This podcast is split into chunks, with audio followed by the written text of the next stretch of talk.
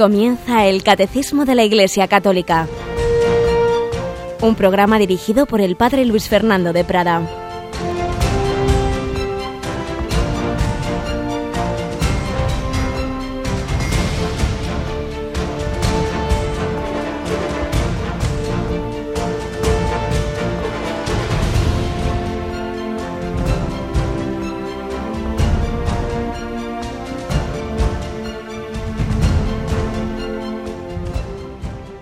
Alabados sean Jesús y María. Muy buenos días.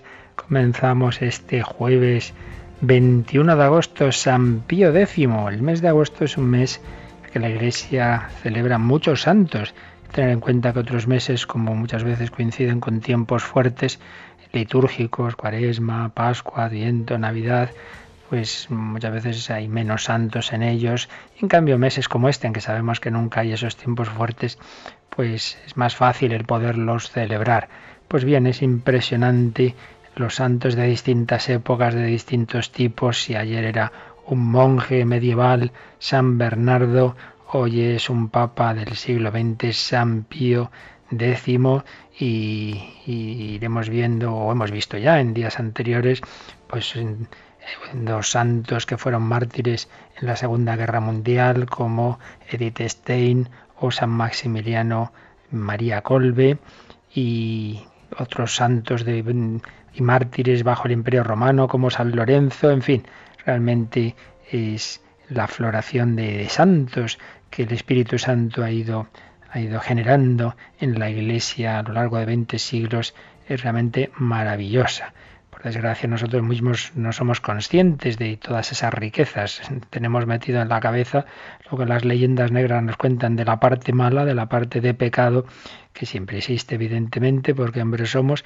pero no somos conscientes de lo la infinidad de, de frutos de santidad que el Señor ha generado en la Iglesia. Tenemos hoy con nosotros de nuevo a Cristina Rubio. Buenos días, Cristina. Muy buenos días, padre. ¿No te parece que no valoramos suficientemente a nuestros santos? Claro que sí, deberíamos de leerlos más porque sus vidas nos llevan ¿no? a aspirar a, lo que ellos vivieron, más a Dios, ¿no? Pues mira, dices algo muy importante, no solo recordarlos, no solo venerarlos, sino leerlos, es verdad. La lectura espiritual y concretamente las lecturas de las vidas de santos han hecho muchísimo bien. Muchos santos les ha hecho bien la vida de otros santos. Por ejemplo, Santa Teresa de Jesús, cuya transverberación celebramos el día 26 de este, de este mes, le, hizo mucho bien leer a San Agustín. Las confesiones de San Agustín y otros libros espirituales le hicieron muchísimo bien y es verdad que es una lectura muy provechosa. Pues hoy recordamos al primero de los muchísimos papas santos del siglo XX. Menuda, menuda serie de papas hemos tenido en el siglo XX y ya lo que llevamos también del XXI. El primer papa de, que es elegido el siglo XX, un papa pobrísimo, de pequeño para ir a la escuela se hacía varios kilómetros descalzo para no gastar los pocos, los únicos zapatos que tenía. Giuseppe Sarto, hombre humilde, pobre, diríamos un curita de, de, pueblo que lo último que esperaba es que le hicieran obispo, que le hicieran cardenal de Venecia, que le hicieran papa, lo aceptó pues como, como una cruz. Y fue un pontificado difícil que moría pues con mucha pena viendo que, que, iba a estallar, que estallaba. La, la, Primera Guerra Mundial precisamente moría hace 100 años, ayer se cumplía el centenario de la muerte de San Pío X, como estamos celebrando el centenario del inicio de esa terrible Primera Guerra Mundial un papa santo, un papa que promovió la Eucaristía, y sobre todo el que los niños pudieran recibir la comunión, la primera comunión pronto, el que defendió pues mucho la, fidelidad a la fe, auténtica fe. Él disfrutaría pues sabiendo que, que hay radios como esta en la que se explica el catecismo, porque tenía esa preocupación de que no hubiera esas doctrinas falsas que desfiguran la fe católica. Primer Papa Santo del siglo XX, fijaos los que luego íbamos a tener, pues ya varios eh, canonizados como Juan Pablo II o Juan XXIII, o en proceso de beatificación como Pío XII, como Pablo VI, como Juan Pablo I, una iglesia de santos, una iglesia en la que nos alegramos de haber sido llamados a formar parte de ella. En nuestra debilidad, porque el Señor nos llama a todos a la santidad, pero cuenta que aunque somos débiles y pecadores, por eso podemos estar en la iglesia, porque no es la iglesia de los puros, de los perfectos, es la asamblea a la que el Señor nos llama a todos. Y una iglesia en la que hay especialmente esos santos mártires. Estos días estamos insistiendo en ello porque hay por desgracia, mucha persecución, porque tenemos que ayudar a nuestros hermanos en nuestra oración, en nuestra solidaridad, y porque el reciente viaje del Papa Corea nos ha puesto ante los ojos a esa iglesia de mártires de la que vamos a seguir hablando ahora en nuestro primer comentario.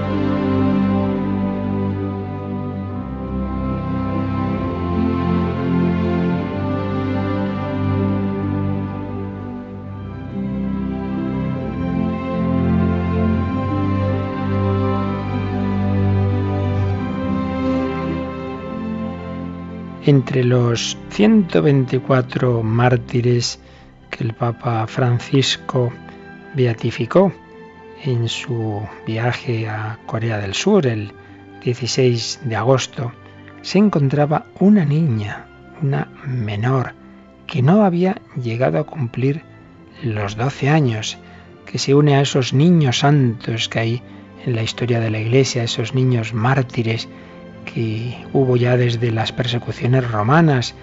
Tenemos en nuestra mente, como Lalia de Mérida, tantos niños que como San Tarsicio, que fueron fieles a Jesús.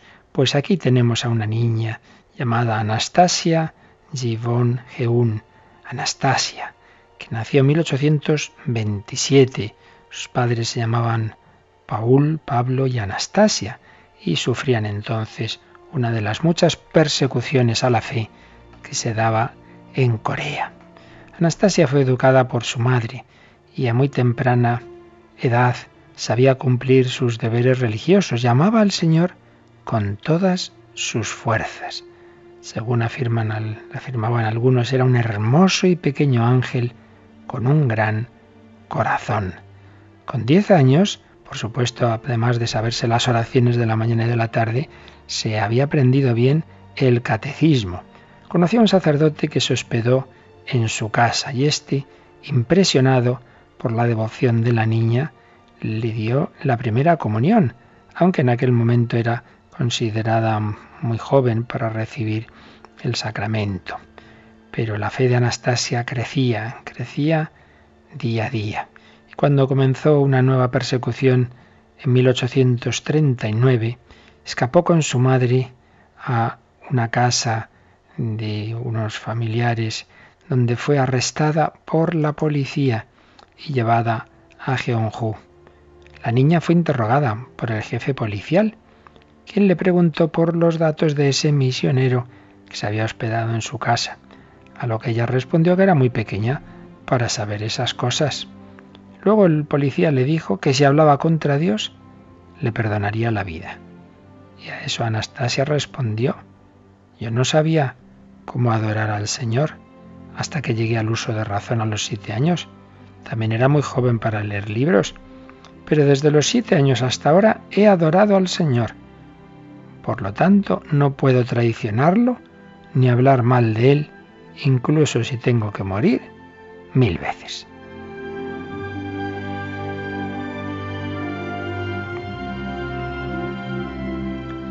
Anastasia fue llevada a prisión, aunque de momento sin ser torturada, porque era niña. Su madre, en vez de pensar ahí que mi niña le van a hacer esto, pues mejor que reniegue, no, no. Su madre la alentaba, como tantas madres santas en la historia, y le dijo a la niña, ay, seguramente traicionarás al Señor, ya que no tendrás valor para afrontar la tortura.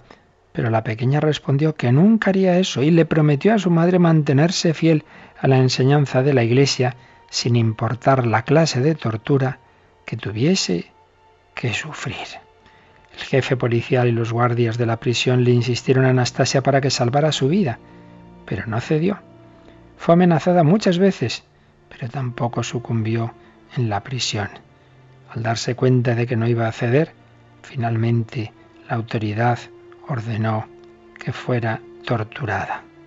Además, Anastasia tuvo que ser testigo del martirio de su madre. Y ya como huérfana, se mantuvo firme hasta el final. Fijaos como niña huérfana, ya estaba sin su madre, la habían matado a su madre y ella la torturaban, pues se mantuvo fiel hasta el final.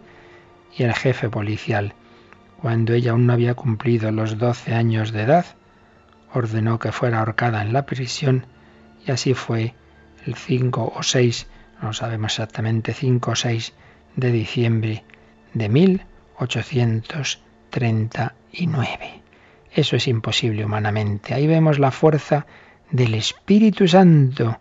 Una niña que no había cumplido los doce años, la edad con la que moría Santa Inés, aquella joven romana, esa edad en que los niños por cualquier cosita se asustan. Sin embargo, esta niña fue firme en la fe. Había entrado Jesús en su corazón. Vamos a encomendarnos Anastasia, esta niña pequeña. Vamos a recordar lo que dijo el Papa Francisco en la misa que celebraba eh, como clausura de la sexta jornada de la juventud asiática con los jóvenes coreanos. La gloria de los mártires brilla sobre ti. Les decía a los jóvenes estas palabras nos dan consuelo y fortaleza vosotros sois los herederos de un gran testimonio, de una preciosa confesión de fe en Cristo. Él es la luz del mundo, la luz de nuestras vidas. Los mártires de Corea y tantos otros incontables mártires de toda Asia entregaron su cuerpo a los perseguidores. A nosotros, en cambio, nos han entregado un testimonio perenne de que la luz de la verdad de Cristo disipa las tinieblas y el amor de Cristo triunfa glorioso con la certeza de su victoria sobre la muerte y de nuestra participación en ella, podemos asumir el reto de ser sus discípulos hoy en nuestras circunstancias y en nuestro tiempo. Pues esto que decía el Papa a los jóvenes de Corea, aplicámoslo a todos nosotros, que el testimonio de tantos santos y de tantos mártires, niños y mayores, desde esta niña pequeña hasta San Policarpo, que con más de 80 años decía, hace 80 años que sirvo a Jesucristo y no he recibido más de Él más que bienes, ¿cómo voy a hablar mal de Él? Pues con tantos testigos que tenemos por delante, seamos fieles al Señor y caminemos con esa certeza de su victoria sobre la muerte.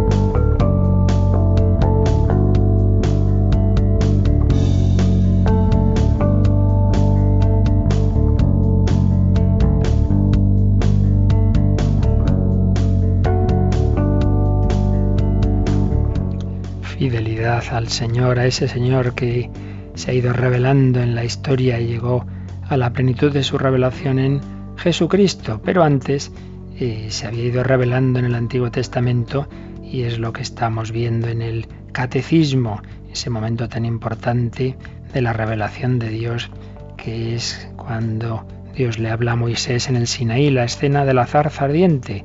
Estamos estos días comentando esa escena tan importante con tantas implicaciones doctrinales y espirituales. El Dios que se revela en, en la zarza a Moisés es el Dios fiel.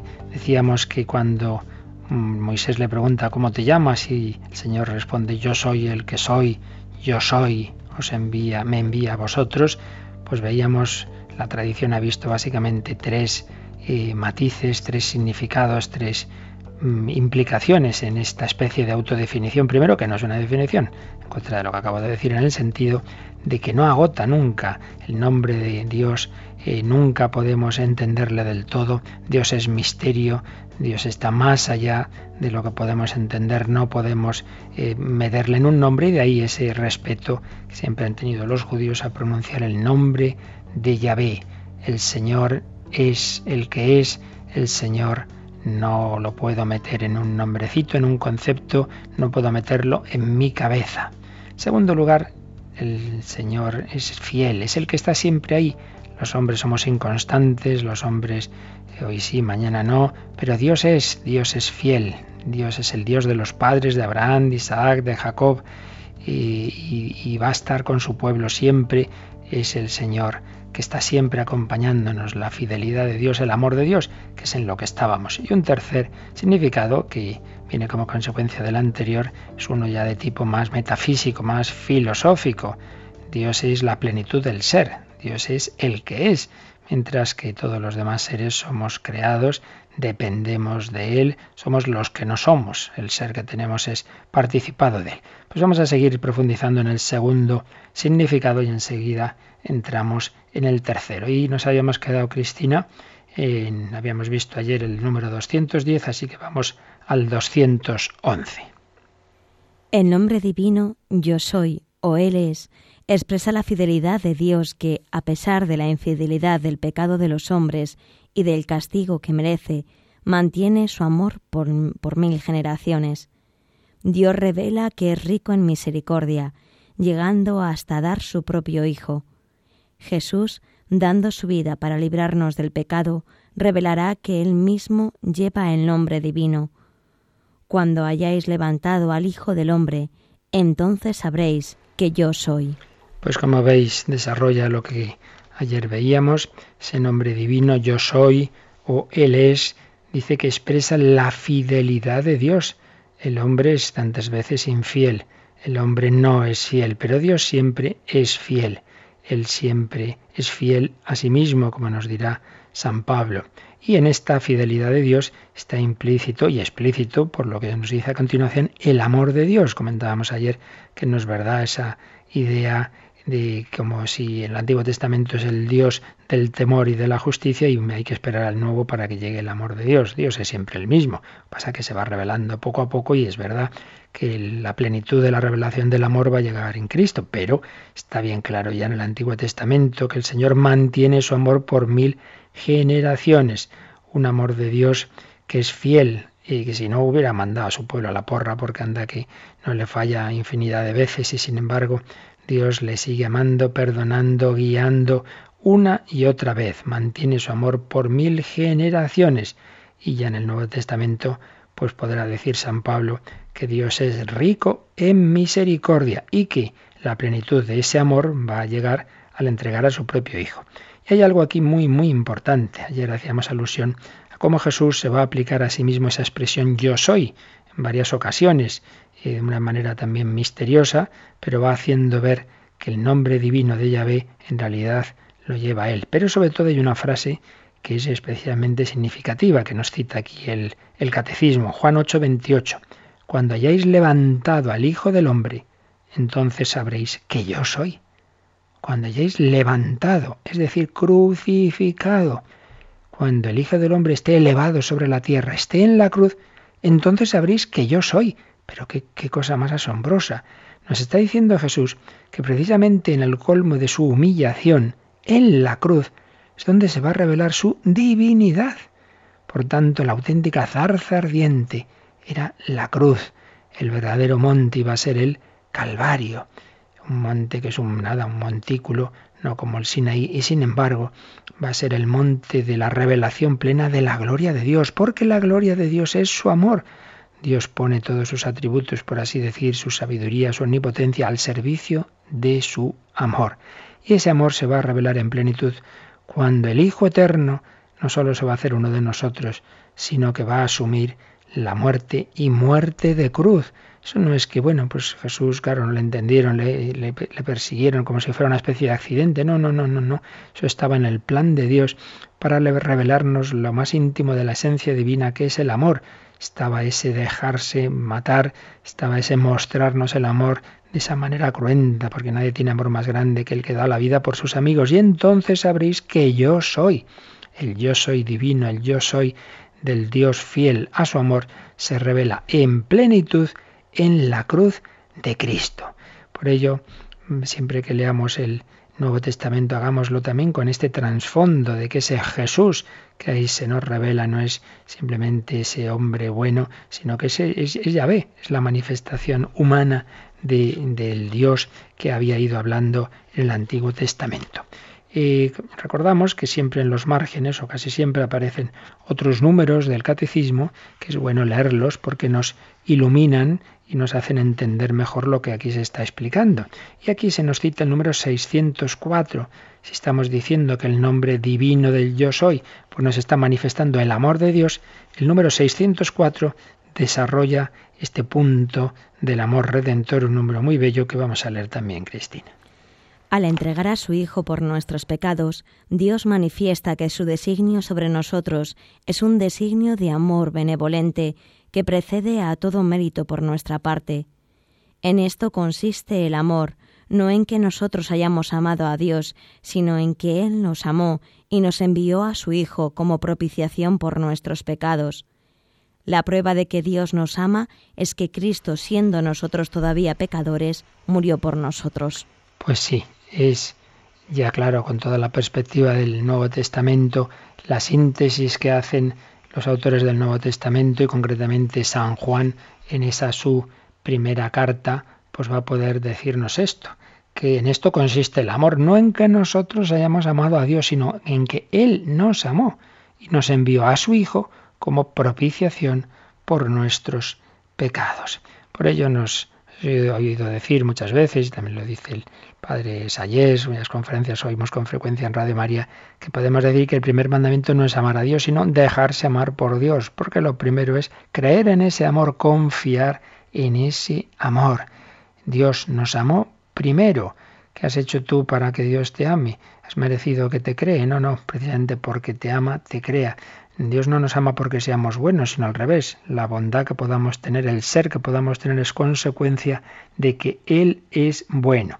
Dice este número que acabamos de leer, que ese amor benevolente precede a todo mérito por nuestra parte, es la gratuidad. Esto nos cuesta porque estamos acostumbrados a que en este mundo nada se nos da gratis, todo es algo a cambio de algo. Y sin embargo Dios nos ama gratuitamente. Y además fijaos que las cosas más importantes en la vida nos llegan así, porque lo más importante es tener aire para respirar, si no, pues nos morimos. Y gracias a Dios no nos cobran el aire. De momento, desde luego, Dios nos da la vida, Dios nos da tantos dones como consecuencia de su amor gratuito y misericordioso. Y Dios se nos ha dado a sí mismo y Dios se ha hecho hombre en Jesús y ha muerto por ti y por mí sin preguntarnos y nos ofrece la Eucaristía, Luego podremos aceptar o rechazar ese amor. Pero siempre tengamos esta conciencia. Ay, aunque yo me haya fallado, claro, como yo le he fallado a Dios, entonces ya Dios no me ama. Dios tiene ese amor gratuito, Dios tiene ese amor misericordioso. La iniciativa es suya. Así pues, en esta revelación del nombre de Yahvé está todo este aspecto del Dios fiel, del Dios amor, del Dios misericordioso. Pero hay más, y es que ya la tradición judía y por supuesto la Iglesia, meditando sobre esta fidelidad de Dios, pues fue viendo que no simplemente es que Dios esté ahí con el pueblo de Israel y con cada uno de nosotros, quien sea fiel, sino que fue dándose cuenta de que esto es así porque el ser de Dios es el que es, que aquí hay algo ya de tipo más filosófico que no va en absoluto contra estos significados anteriores. Y además a veces se dice, bueno, pero es que esto ya es la mentalidad griega, tenemos que quedarnos en la mentalidad semítica. Pues no, Dios se sirve de todas las culturas, de todas las mentalidades y en la Biblia existen pasajes en donde se ve claro, ciertamente, que ya estaba esa influencia griega ya aparece en el Antiguo Testamento en algunos libros, pero es que esa cultura y esa mentalidad también es instrumento para la revelación de Dios. Y todo lo que Dios iba revelando al pueblo de Israel, también podía expresarlo y usar para, para revelar también las categorías de tipo más filosófico que se desarrollaban particularmente en Grecia. Y esto es lo que vamos a ver en el siguiente apartado que se titula Solo Dios es y que comienza en el número 212, Cristina. En el transcurso de los siglos, la fe de Israel pudo desarrollar y profundizar las riquezas contenidas en la revelación del nombre divino. Dios es único, fuera de Él no hay dioses. Dios trasciende el mundo y la historia. Él es quien ha hecho el cielo y la tierra. Ellos perecen, mas tú quedas. Todos ellos, como la ropa, se, desgastan. Pero tú siempre el mismo. No tienen fin tus años. En Él no hay cambios ni sombras de rotaciones. El que es desde siempre y para siempre, por eso permanece siempre fiel a sí mismo y a sus promesas. Así pues, Israel fue dándose cuenta de que no simplemente es que su Dios, pues era el Dios que le guiaba por el desierto, que le acompañaba, que era un Dios más fuerte que los demás dioses. No, no, es que no hay otros dioses. Se fue dando cuenta de que es el Dios de todo el universo, que es el Dios de todos los pueblos, que los demás son ídolos falsos y fatuos, que no hay más que un Dios y que ese Dios es el creador, no solo el que guía a su pueblo de Israel, sino el creador del mundo entero. No hay otros dioses, Dios es único. Lo que ya era un monoteísmo práctico, nosotros solo adoramos a un solo Dios, se fue convirtiendo en un monoteísmo doctrinal. Es que no hay más dioses, es que no hay más que un solo Dios y los demás son falsedades, son vanidades. Y ese Dios es el que es. Todo lo demás es frágil, todo lo demás es contingente, todo lo demás se desgasta, pero en cambio Dios es. En Él no hay cambios, ni sombras, de rotaciones. Él es el que es, el que es, Dios es, Dios es desde siempre y para siempre. Y por eso, por eso es por lo que permanece fiel a sí mismo y a sus promesas. Lo que veíamos de esa fidelidad de Dios, de esa actitud de Dios en relación con nosotros, se apoya en que Él es, es que Él es el que es y el que es, el que existe siempre y el único que es desde siempre. Cuando veíamos desde la razón la existencia de Dios, en, capítulos anteriores del catecismo, pues muchas veces eh, comentábamos que surge esa pregunta en catequesis, ¿no? Pues ¿quién ha hecho el mundo? Dios. ¿Quién ha hecho esto? Dios. Y luego a veces llegan los niños y dicen, ¿y a Dios quién lo ha hecho? Pues no, no, Dios es el que no ha sido hecho, Dios es el que es, el que es eternamente, Él es, mientras que todo lo demás que existe ha sido hecho. Todos los seres son contingentes, no tienen en sí la razón de su existencia y han sido causados por otro. Pero hay alguien, hay un ser que en cambio es necesario, el ser que es, cuya esencia es existir, ese es Dios. Y esto fue llegando a Israel de una manera, digamos, más vivencial, no, no tanto de reflexión filosófica como los griegos, pero fueron llegando a la misma conclusión. Y por ello también la profundización en este nombre de yo soy el que soy, pues fue llevando también a, unir esa tradición semítica bíblica con la reflexión filosófica. Ya lo hacen los judíos, como decimos, pero sobre todo se va a hacer en la teología ya cristiana, pues cuando se va a integrar lo que dice la razón eh, filosófica y lo que dice la revelación bíblica. Dios es, Dios es el que es desde siempre y para siempre, y por eso permanece siempre fiel a sí mismo y a sus promesas. Y esto tiene consecuencias también prácticas para nuestra vida. Uno de los números citados al margen del catecismo, el 2086, pues precisamente nos va a sacar estas consecuencias. Es un número de la tercera parte del catecismo en que se cita otro catecismo anterior de la Iglesia, el catecismo romano posterior al concilio de Trento, y en este número 2086 se cita este párrafo que vamos a leer ahora. El primero de los preceptos abarca la fe, la esperanza y la caridad. En efecto, quien dice Dios, dice un ser constante, inmutable, siempre el mismo, fiel, perfectamente justo. De ahí se sigue que nosotros debemos necesariamente aceptar sus palabras y tener en Él una fe y una confianza completas. Él es todopoderoso, clemente, infinitamente inclinado a hacer el bien. ¿quién podría no poner en él todas sus esperanzas? ¿Y quién podrá no amarlo contemplando todos los tesoros de bondad y de ternura que ha derramado en nosotros? De ahí esa fórmula que Dios emplea en la Sagrada Escritura, tanto al comienzo como al final de sus preceptos, Yo soy el Señor. Yo soy el Señor y solo en Él debemos poner nuestra fe, nuestra esperanza y nuestra caridad de una manera total, no un poquito en Dios y otro poquito en no sé quién y otro poquito en la suerte y en los ídolos, estas chapuzas que hacemos a veces. Pues no, amarás al Señor tu Dios con todo tu corazón, con toda tu mente, con todo tu ser, con todas tus fuerzas, por encima de todas las cosas. Amar al Señor que es todopoderoso y a la vez clemente e infinitamente inclinado a hacer el bien frase tan bella del Catecismo romano, ¿quién podrá no amarlo? contemplando todos los tesoros de bondad y de ternura que ha derramado en nosotros. Así pues, la consecuencia de esta revelación del Dios único es ese amor pleno, es esa adoración, adoración no meramente a un Dios lejano, sino a un Dios que nos ama y es, por tanto, como consecuencia también el rechazo del politeísmo. Y a este respecto podemos recordar lo que escribía el Papa Francisco en la primera encíclica, esa cuya primera redacción ya tenía hecha el Papa Benedicto, la encíclica Lumen Fidei. En su número 13, su número 13, pues se nos dice que el ídolo es un pretexto del hombre para ponerse a sí mismo en el centro de la realidad, adorando la obra de sus propias manos. Entonces, perdida la orientación fundamental que da unidad a su existencia, el hombre se disgrega en la multiplicidad de sus deseos, negándose a esperar el tiempo de la promesa, se desintegra en los múltiples instantes de su historia. Por eso la idolatría es siempre politeísta, ir sin meta alguna de un señor a otro. La idolatría no presenta un camino, sino una multitud de senderos que no llevan a ninguna parte y forman más bien un laberinto. Quien no quiere fiarse de Dios se ve obligado a escuchar las voces de tantos ídolos que le gritan Fíate de mí, qué real es esto, mundo de hoy que no cree en un solo Dios, al final tiene muchos dioses, tiene muchos ídolos, tiene muchas voces y vive un hombre sin dirección, sin sentido, en un laberinto.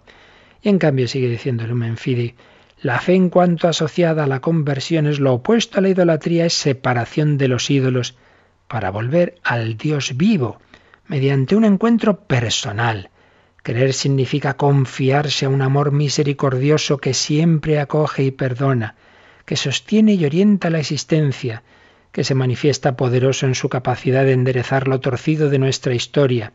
La fe consiste en la disponibilidad para dejarse transformar una y otra vez por la llamada de Dios. He aquí la paradoja. En el continuo volverse al Señor, el hombre encuentra un camino seguro que lo libera de la dispersión a que le someten los ídolos. Creer, tanto para Moisés como para nosotros, significa confiarse a un amor misericordioso que siempre acoge y perdona, que sostiene y orienta la existencia. Pues vamos a dar gracias al Señor de esa revelación de su amor. Vamos a pedirle, ya que Él es fiel a nosotros, Él es fiel a su amor, Él es fiel a la alianza, que también nosotros seamos fieles y cuando no lo seamos que le pidamos perdón y que le digamos que sí que queremos serle fiel de verdad. Vamos a decírselo con esta canción de la hermana Glenda y de alianza de amor entre tú y yo. Vamos a pedir al Señor vivir en esa alianza de amor al Dios fiel que se nos ha revelado en el Antiguo Testamento y en plenitud en Jesucristo.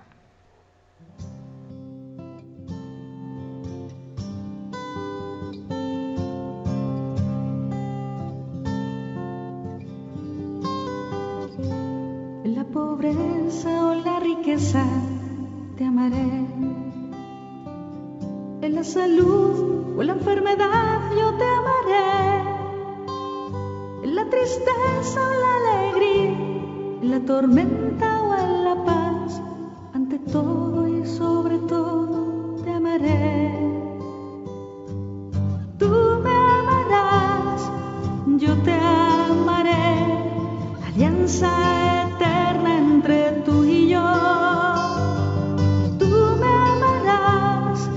yo te amaré, hasta que la muerte nos una más.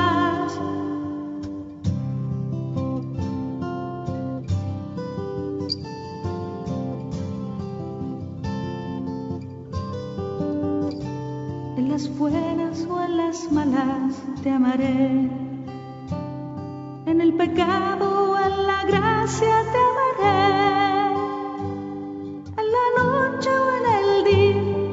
la fuerza o la debilidad, ante todo y sobre todo te amaré. Tú me amarás, yo te amaré, alianza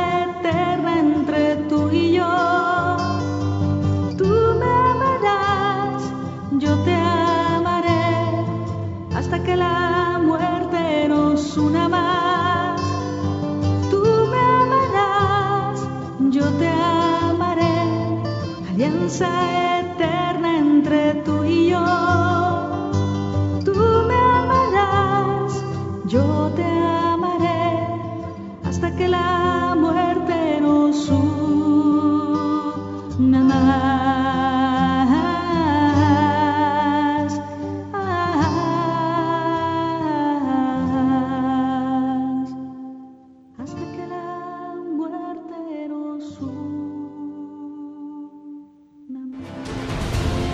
Conoce la doctrina católica. Escucha el catecismo en Radio María de martes a sábado. Tú me amarás, yo te amaré, el Dios fiel, el Dios que es. Y el número 213 acaba de desarrollar este aspecto más filosófico, si queremos así decir, metafísico, teológico, de esa esencia de Dios. A ver qué nos dice este 213, Cristina. Por tanto, la revelación del nombre inefable Yo soy el que soy contiene la verdad que sólo Dios es. En este mismo sentido, ya la traducción de los setenta y siguiéndola la tradición de la Iglesia han entendido el nombre divino. Dios es la plenitud del ser y de toda perfección, su sin origen y sin fin. Mientras todas las criaturas han recibido de Él todo su ser y su poseer. Él solo es su ser mismo y es por sí mismo todo lo que es.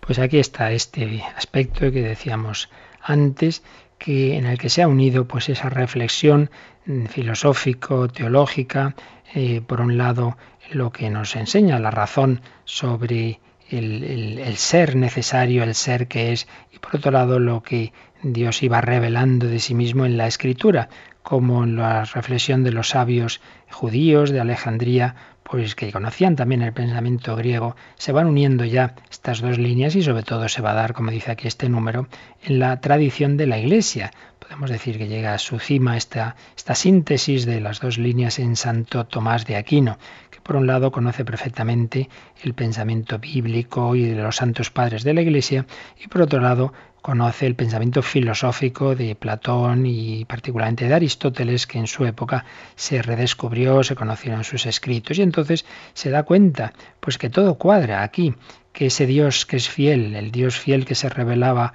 a Israel, el Dios único, es fiel y está siempre porque es, porque es el mismo ser, ese ser que los griegos se daban cuenta que tenía que existir un primer principio, un primer ser, un motor inmóvil, un ser que es, un ser que no depende de otros. Y entonces sí, esa reflexión que hace la teología católica, pues va viendo que todo, en efecto, la razón y la fe van unidas y que eh, cuadra ese pensar, por un lado, que tiene que existir un ser necesario, un ser que no ha sido creado por otro, un ser cuya esencia es existir, que Él es, aquí en el catecismo si lo leéis, veréis que esta frase que dice la verdad que solo Dios es, ese es está en las dos letras en mayúsculas, porque es el que es, Dios es el que es, yo soy el que soy, significaría en este sentido no simplemente el que es fiel, el que está siempre contigo, sino el que es en sí mismo, el que tiene, el que es el ser, mientras que nosotros los que no somos, el Señor,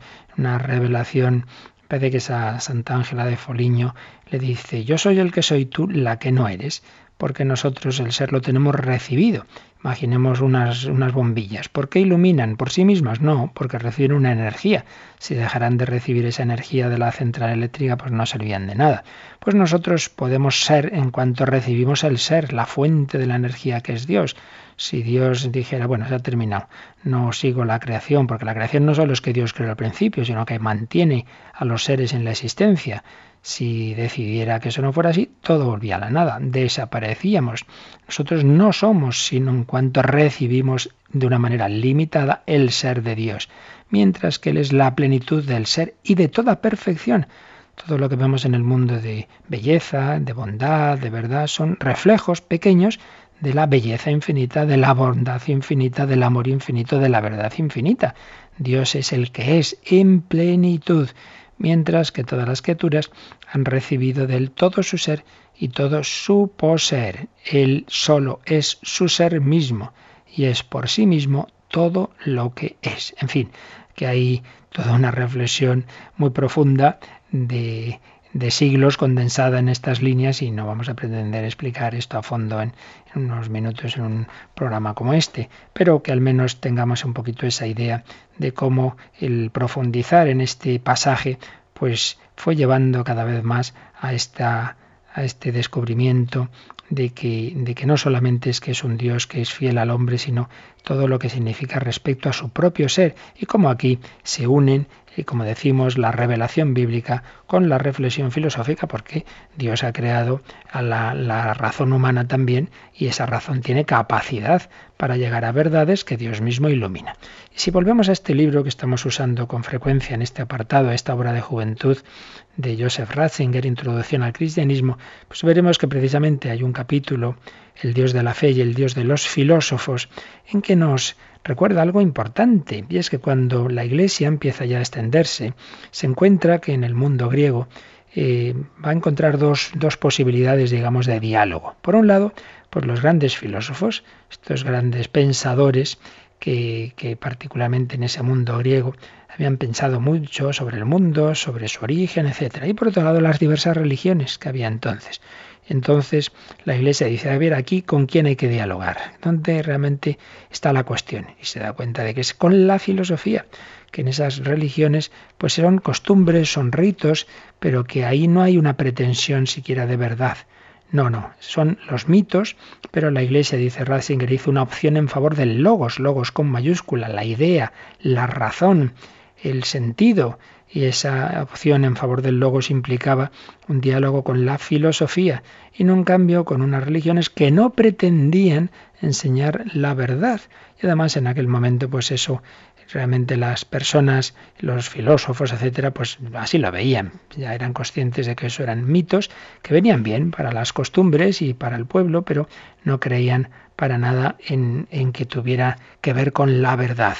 Y entonces y si las religiones son solo para ritos y para costumbres, y la verdad estaba en la filosofía, había que dialogar con la verdad.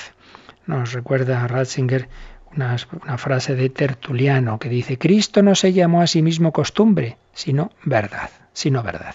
Por tanto, vamos a buscar la verdad, vamos a dialogar con los filósofos. Y entonces se vieron puntos de contacto, pues, de la revelación judío-cristiana con ese pensamiento filosófico. Pero, por otro lado, si por un lado es verdad que la Iglesia hace esa opción por el Dios de los filósofos, por dialogar con ellos, por dialogar y buscar la verdad, y no con los mitos de esas religiones, también es verdad que el contenido bíblico, el contenido de la idea de Dios que venía de la revelación, iba a transformar la concepción del Dios de los filósofos porque si estos podían llegar a que existe un primer ser, podrían llegar a que hay un ser necesario, que todo el mundo es creado por ese ser necesario, etcétera. Sin embargo, no podían llegar mucho más, no podían llegar a la interioridad de Dios, y eso es lo que va a darnos la revelación, porque en la filosofía siempre está el peligro de concebir a Dios como puro ser, como puro pensar, eternamente cerrado en sí mismo, dice Joseph Ratzinger, cuya pura eternidad e inmutabilidad excluye toda relación a lo mutable y contingente. Y entonces no llegaban a un Dios amor, sino un pensar del pensar, una eterna matemática del universo. Por eso pudo el pensador francés Pascal decir, no, no, yo quiero el, Dios de Abraham, de Isaac y de Jacob, no el Dios de los filósofos.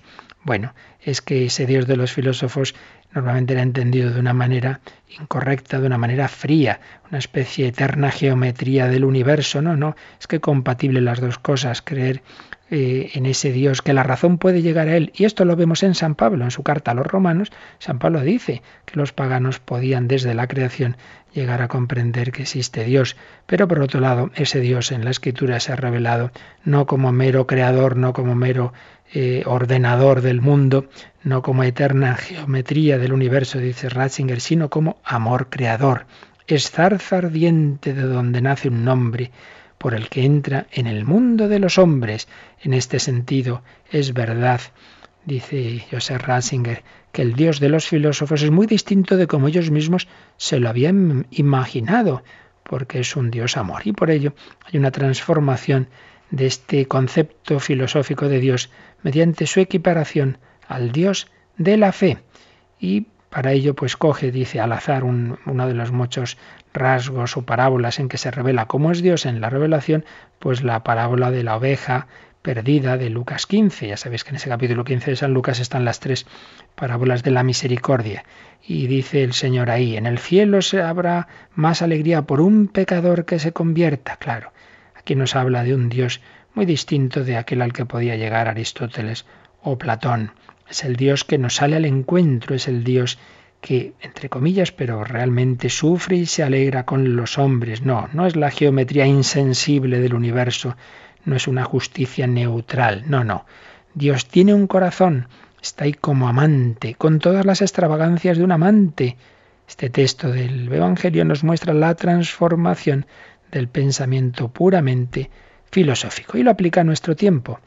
Dice, escribía hace ya más de 50 años Joseph Ratzinger, la gran mayoría de los hombres de hoy confiesa de algún modo que existe algo así como una esencia superior, pero les parece absurdo que esa esencia pueda ocuparse de los hombres.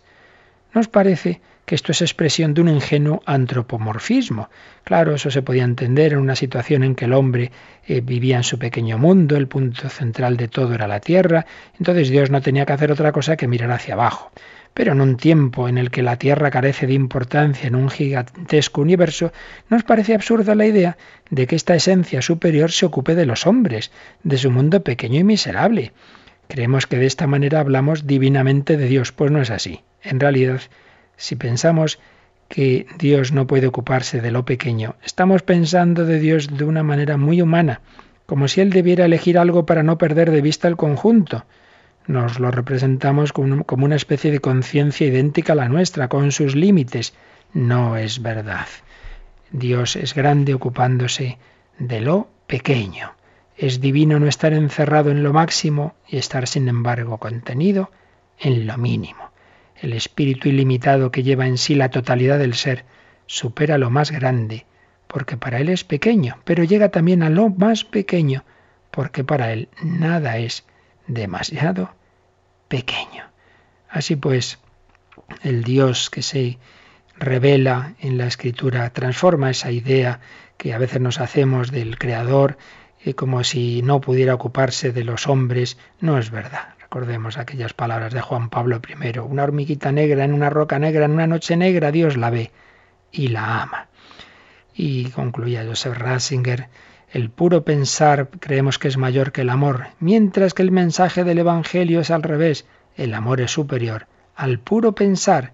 El pensar absoluto es un amor, no una idea, no una idea insensible, sino creadora, porque es amor. Así pues, se une el Dios de los filósofos con el Dios de la Biblia, pero con esta transformación de ese Dios filosófico, que no es un puro pensar que se contempla a sí mismo, sino un Dios que está determinado por la categoría de relación. Claro, aquí va a entrar la revelación de Dios como Trinidad. Dios en sí mismo es relación, Padre, Hijo y Espíritu Santo. Son relaciones, son seres en infinita y suma relación.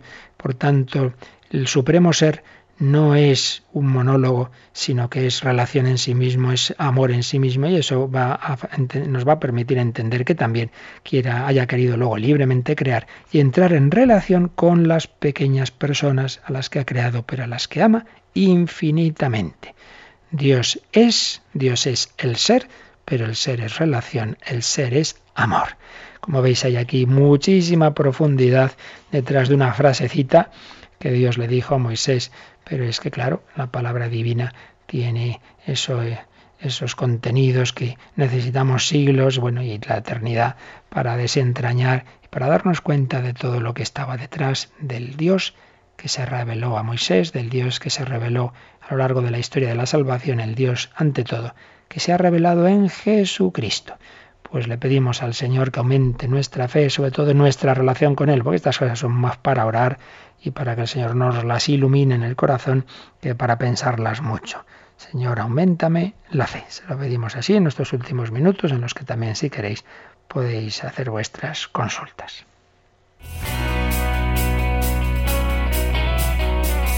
Participa en el programa con tus preguntas y dudas. Llama al 91 153 8550. También puedes hacerlo escribiendo al mail catecismo arroba radiomaria.es. Catecismo arroba radiomaria.es.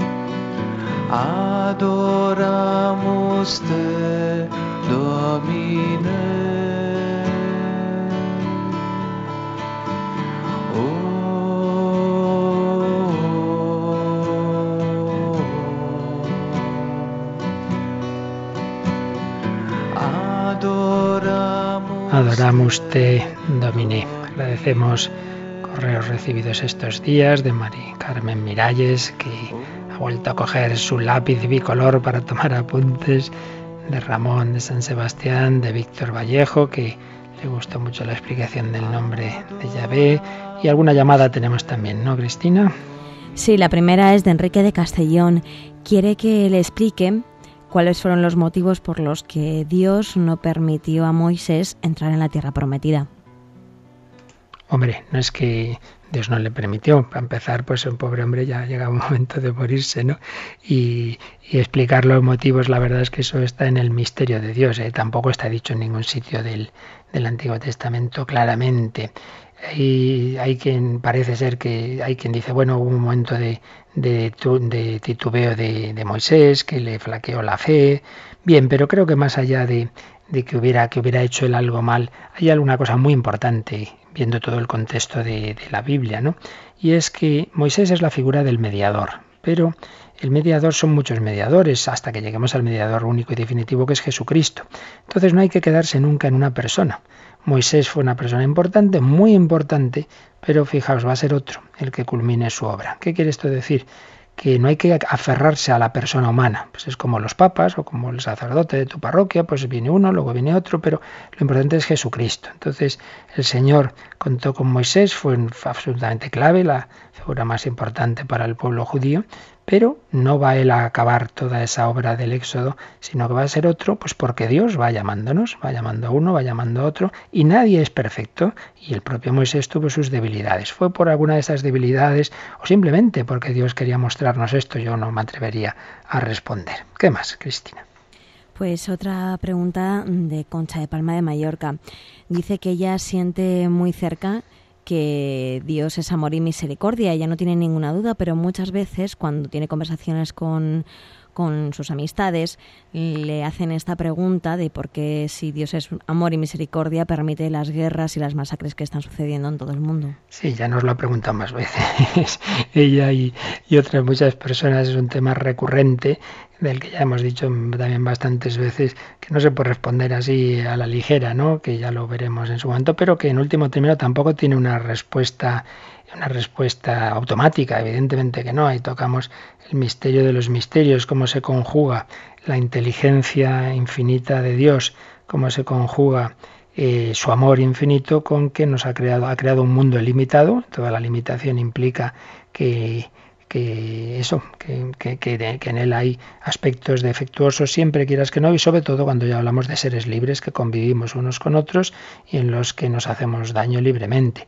Entonces Dios podría haber creado simplemente un, un mundo en el que no hubiera libertad, en el que no hubiera seres libres, en el que no eh, o que no hubiera seres materiales, todo lo material, eh, todos los seres vivos antes o después mueren, y entonces no habría sufrimiento, pero tampoco habría amor, tampoco habría otros aspectos muy importantes. Eh, pero en definitiva, ya digo que esto ya lo veremos más adelante, en definitiva, eh, yo creo que intentar responder desde la razón a este punto no sirve de mucho. Yo creo que ante todo hay que decir, mire, nosotros creemos en Jesucristo, el Hijo de Dios, ese sí que es, eh, no tenía por qué sufrir, y el Hijo de Dios, sin embargo, sufrió en la cruz, pero venció la muerte con su resurrección. Yo creo en el amor de Dios manifestado en la cruz, en la muerte y resurrección de Jesucristo.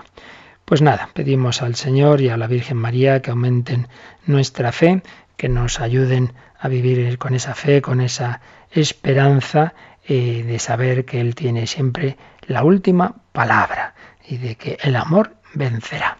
Pues en esa esperanza y con la intercesión de los santos que estamos recordando estos días, pedimos al Señor su bendición. La bendición de Dios Todopoderoso, Padre, Hijo y Espíritu Santo, descienda sobre vosotros.